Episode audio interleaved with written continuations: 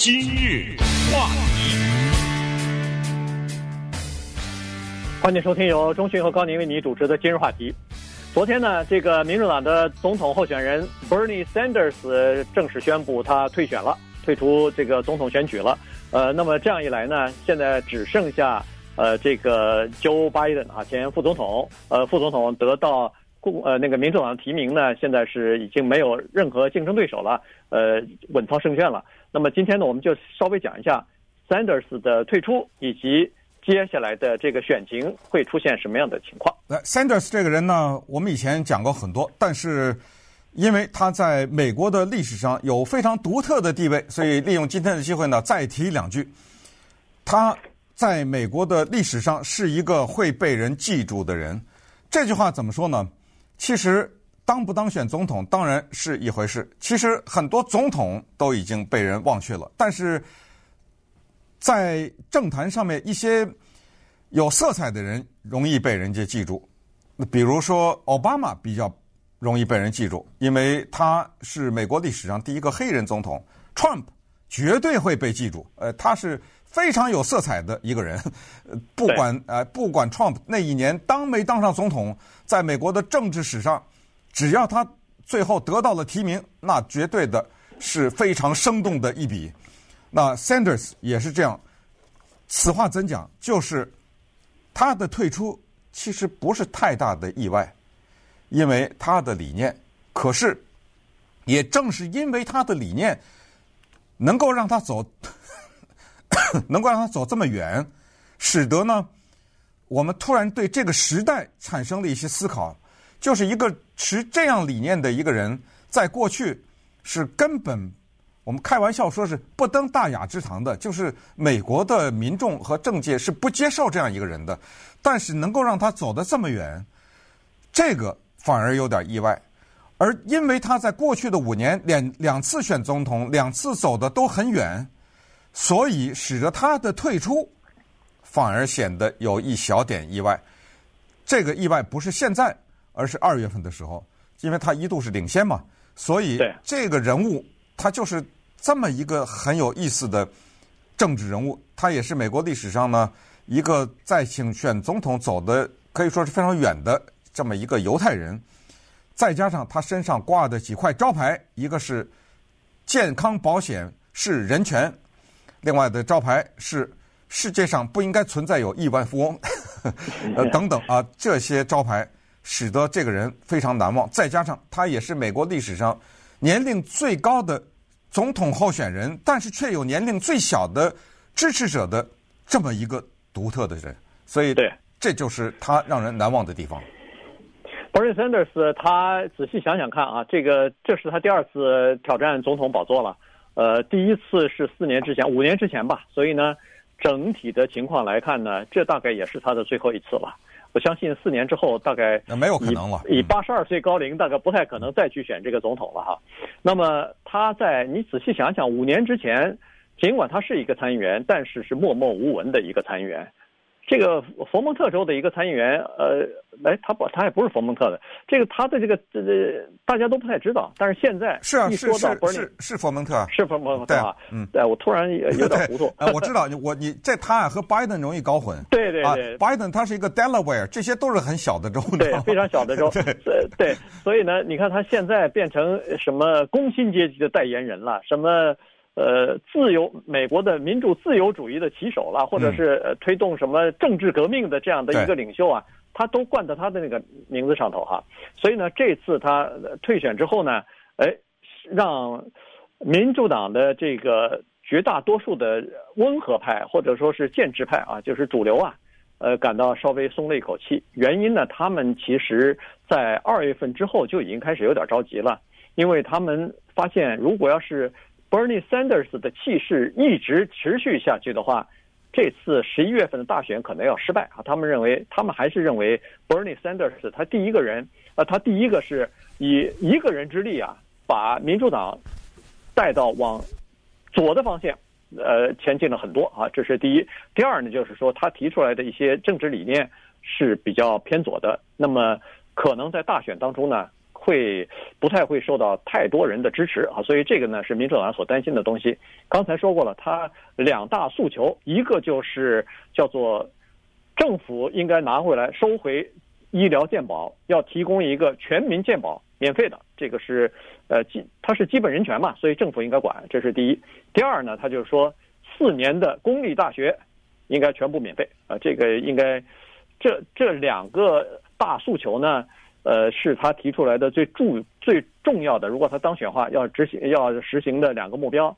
但是呢，有很多人都认为说这个目标呢太过远大，因为背后要有很多的钱的支持，现在还没找到钱从哪儿来呢。所以在大选当中呢，有可能会人们认为说太激进而得不到大多数人的这个选票。对，那他和二零一五年啊现在的情况有一个蛮本质的区别。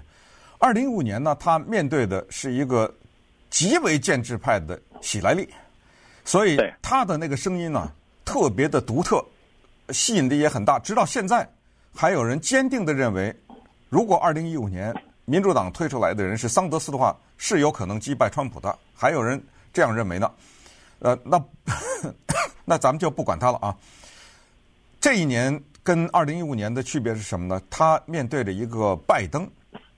这个拜登抢了他什么票呢？抢了他很多的穷苦的白人的票，就是下层白人的票。也就是说，他的那个声音已经不再是那么独特了。有一个人跟他的声音差不多，而那个人又温和一点。呃，拜登，除非他当了总统以后，如果他当的话，有很大的政绩。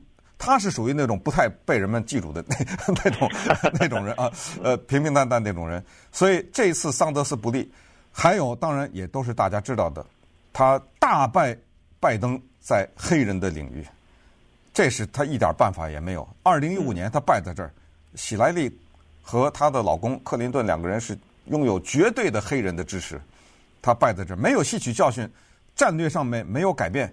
所以这次再次失守在黑人的选民当中，而且他唤起的那些年轻人支持他，他本来一直说会带来新鲜的力量，让美国的投票的人当中增加一些新的声音，声音是增加了，远远达不到他要的那个程度。再加上他一开始竞选团队出现内讧，他的第一支广告就里面的竞选团队。负责人不同意，后来集体辞职。后来在拉斯维加斯，他突然之间心脏病发作，对吧？这些都是相当的不利。你看，你要又面对着同类的竞争对手，说实话，他还有一个 Warren 呢，跟他的观点。所以特别有意思的是，当他宣布退出的时候呢，呃，有一个人叫做，我知道你在笑，川普说话了啊，他力表同情啊。他不是说痛打落水狗，说活该呀、啊，或者是没有。他说 Sanders 是被 Warren 给害的，否则人家 Sanders 好好的，本来应该是大胜的。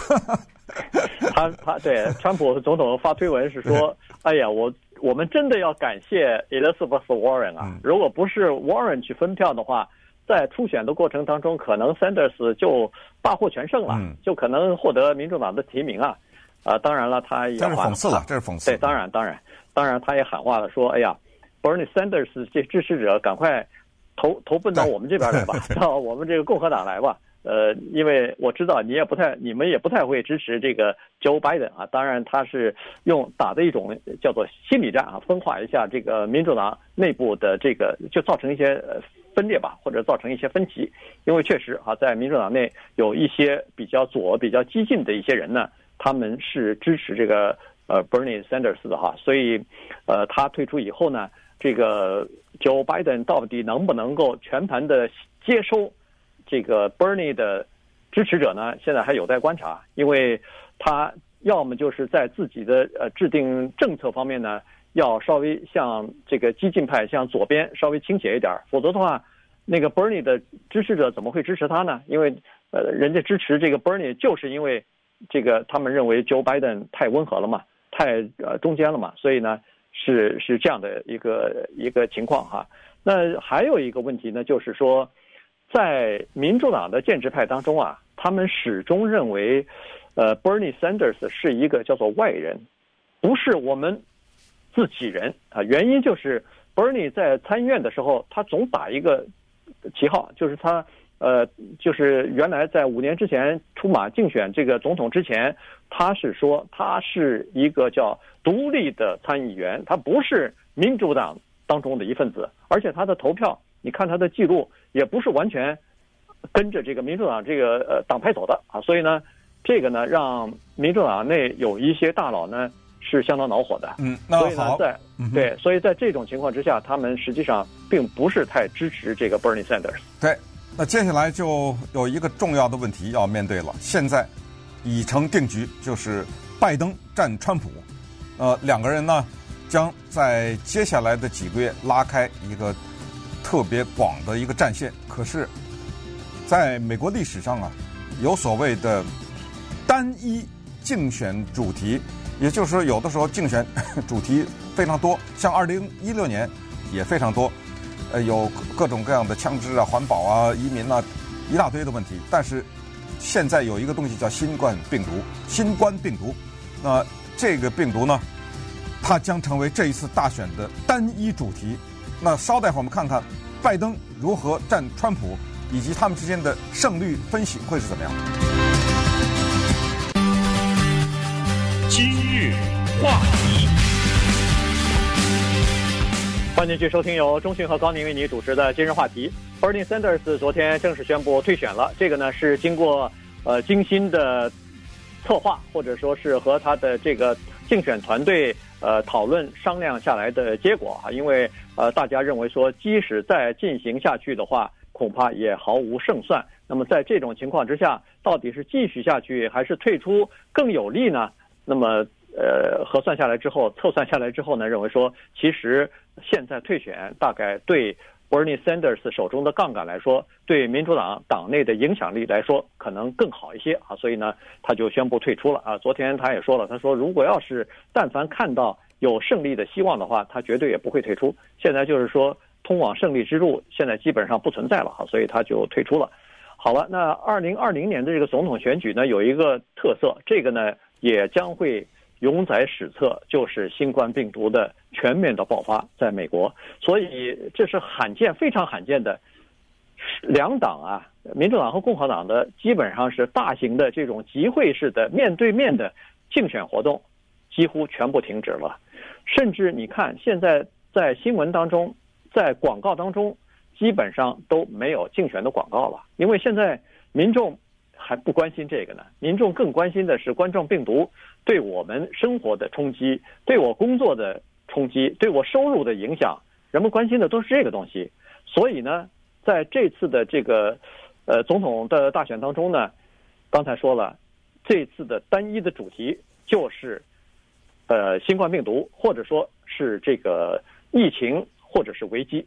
也就是说，美国民众认为在 Joe Biden 和 Donald Trump 之间，谁可以在危机当中更好的领导美国摆脱危机，呃，逐渐的很快的恢复呃到正常的生活，那谁就有可能获得这次选战的胜利？对，那么于是呢，就出现一个有趣的画面，叫做明处暗处。川普总统在明处，随时可见，每天在白宫发布各种各样跟疫情有关系的消息。拜登在暗处。他躲在他 Delaware 的家里面，通过网站做一些宣传，但是那些宣传其实没什么人关心，基本上也没什么人有机会看到，媒体也不怎么报道，所以他在暗处。可能那么人们就会想说，那这样的话对川普总统也许有利，因为他在明处，他有发挥的空间，发钱也是他发给美国人民的，采取的一些紧急的措施也是由他宣布的。那么这样来。看他二零二零年就稳操胜券了，但是事情就是这样，就是有的时候对你有利的东西，如果利用的不好的话，也是对你不利的因素。所以在这种情况之下呢，拜登就利用了这一点，就所谓的说我把舞台让给你，让你在上面表演。这川普呢，大家也知道他的性格。他基本上是两个，一个是念稿，一个是发挥。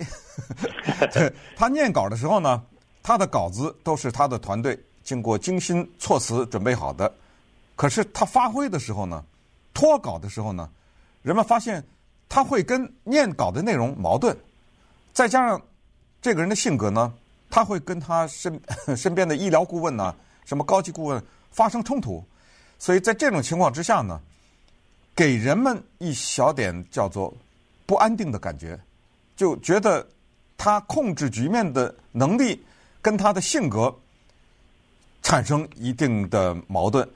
呃，所以哎，这个就是从哪里知道的呢？就是从民调上知道的。我们都知道，在美国历史上有所谓一届总统。呃，你像八零年代的卡特，就是很简单，就是面对的主要的是经济。然后九二年老布什也是经济，对吧？呃，倒在这个上面，单一的主题。川普会不会是一届总统？真的就是看他在新冠疫情之间的。表现了，那现在的美国民意的支持度呢，还是不到百分之五十，而百分之五十五的美国人认为他的表现不够理想，所以现在是这么一个情况。对，呃，说到川普，他喜欢讲话，喜欢占用这个 就是全国的平台哈，这个媒体的平台呢，呃，我突然想起来，昨天不是有个新闻说是白宫的发言人换人了吗？那就换了个女的嘛。啊，对，呃，也换了，换人了。那么人家就有一个下面的一个评论，呃，或者说一句话介绍这个时时候呢，我觉得特别可笑。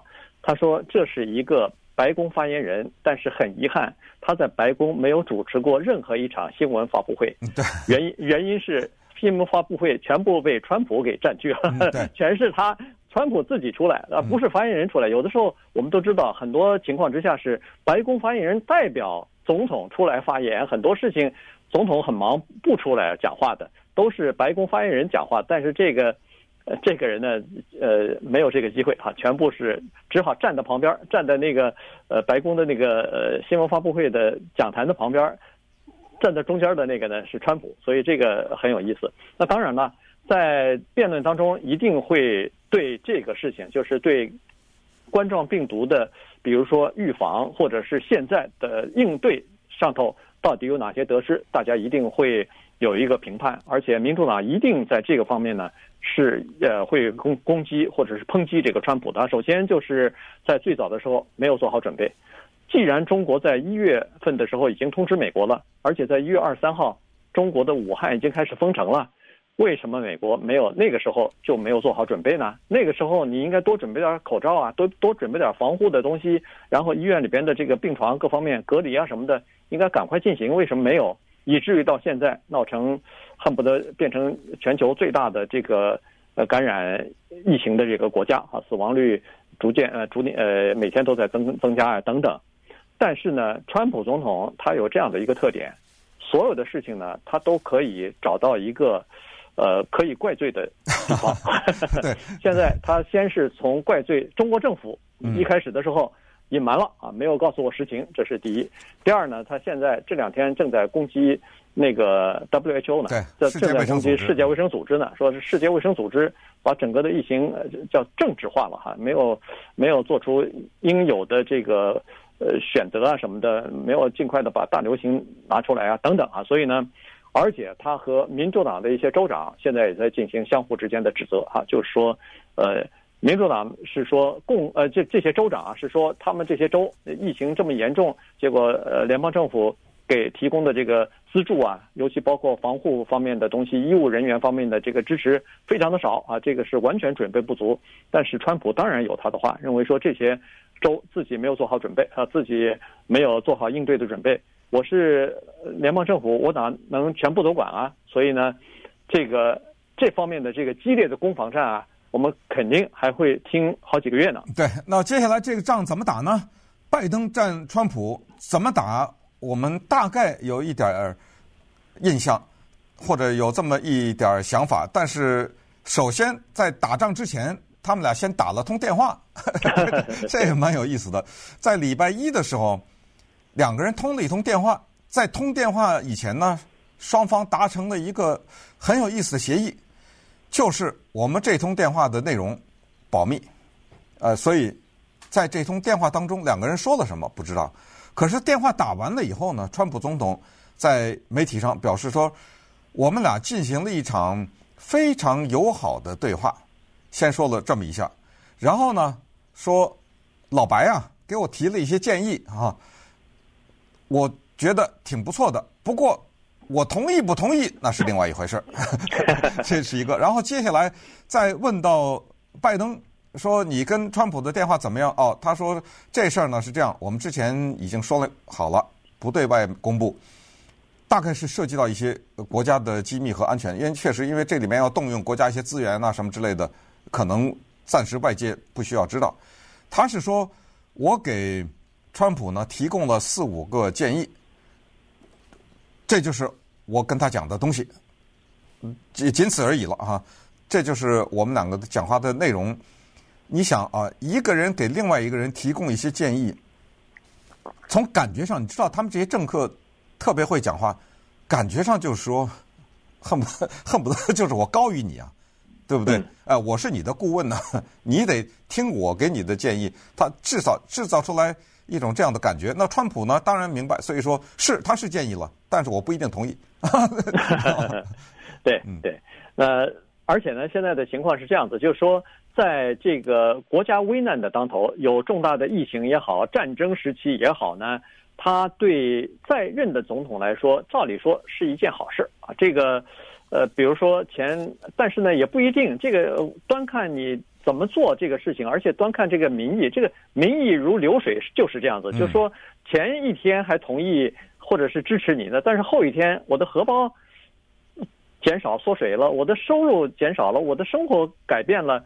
可能他就不满意了，所以这个东西是很难说。你比如说，在一九九二年的时候，当时是海湾战争，美国那是大获全胜啊，在把那个，呃，当时不是就是那个萨达姆侯赛因这个伊拉克呃入侵那个科威特，结果美军进入以后把他赶回去打回去，这美国那时候是了不得哈，这个照理说对总统是十分有利的。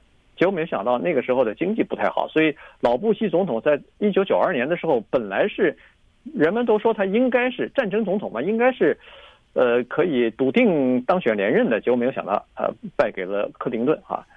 二零零四年的这个选举呢，是呃恐怖主义袭击啊，那个时候呃小布希就轻松的连任了啊。这个所以有的时候你说不准。那现在的情况也是这样子，就是说。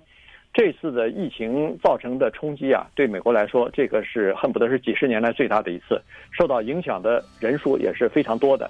所以，这个疫情的影响，如果要是能够在短期之内恢复的话，控制住，然后逐渐的经济慢慢的走向正常的话呢，可能对川普总统是有好处的。